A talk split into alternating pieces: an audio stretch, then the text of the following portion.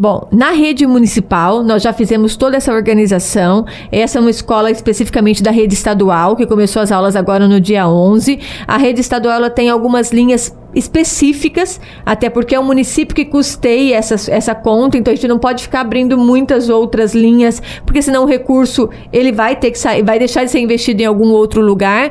Vale lembrar que o transporte escolar prioritariamente é para zonas rurais, então as zonas rurais estão todas cobertas, todas as crianças vindo para a escola, nas determinações, ou seja, se aquela estrada só vem para aquela rua, para aquela escola, só matricula criança naquela escola. Nós temos um pouquinho de problema na região urbana da cidade, Estamos aí com um processo licitatório que, se não aconteceu nesse final de semana, na semana passada, nos próximos dias irá acontecer, que é a licitação do transporte escolar, onde o município, pensando nessas organizações, vem aí buscando o quê? Realizar a licitação para o transporte escolar rural, como comumente é feito, e para a cidade a distribuição de passes. Porque daí fica mais fácil. Se a mãe quer que seu filho estude em determinado local, a secretaria oferece o passe e ela vai no coletivo comumente como é nos grandes centros, né? Então a gente vem organizando isso. A gente já fez essa licitação o ano passado, nós tivemos um problema, ela deu fracassada. Então estamos refazendo novamente, porque a gente não pode correr o risco de ficar sem o transporte.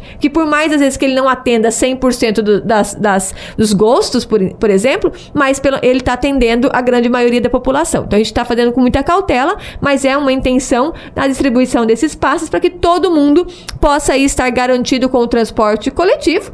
Urbano, né, que é o que a gente já oferece na cidade, e com o passe 100% gratuito distribuído pela Secretaria Municipal de Educação.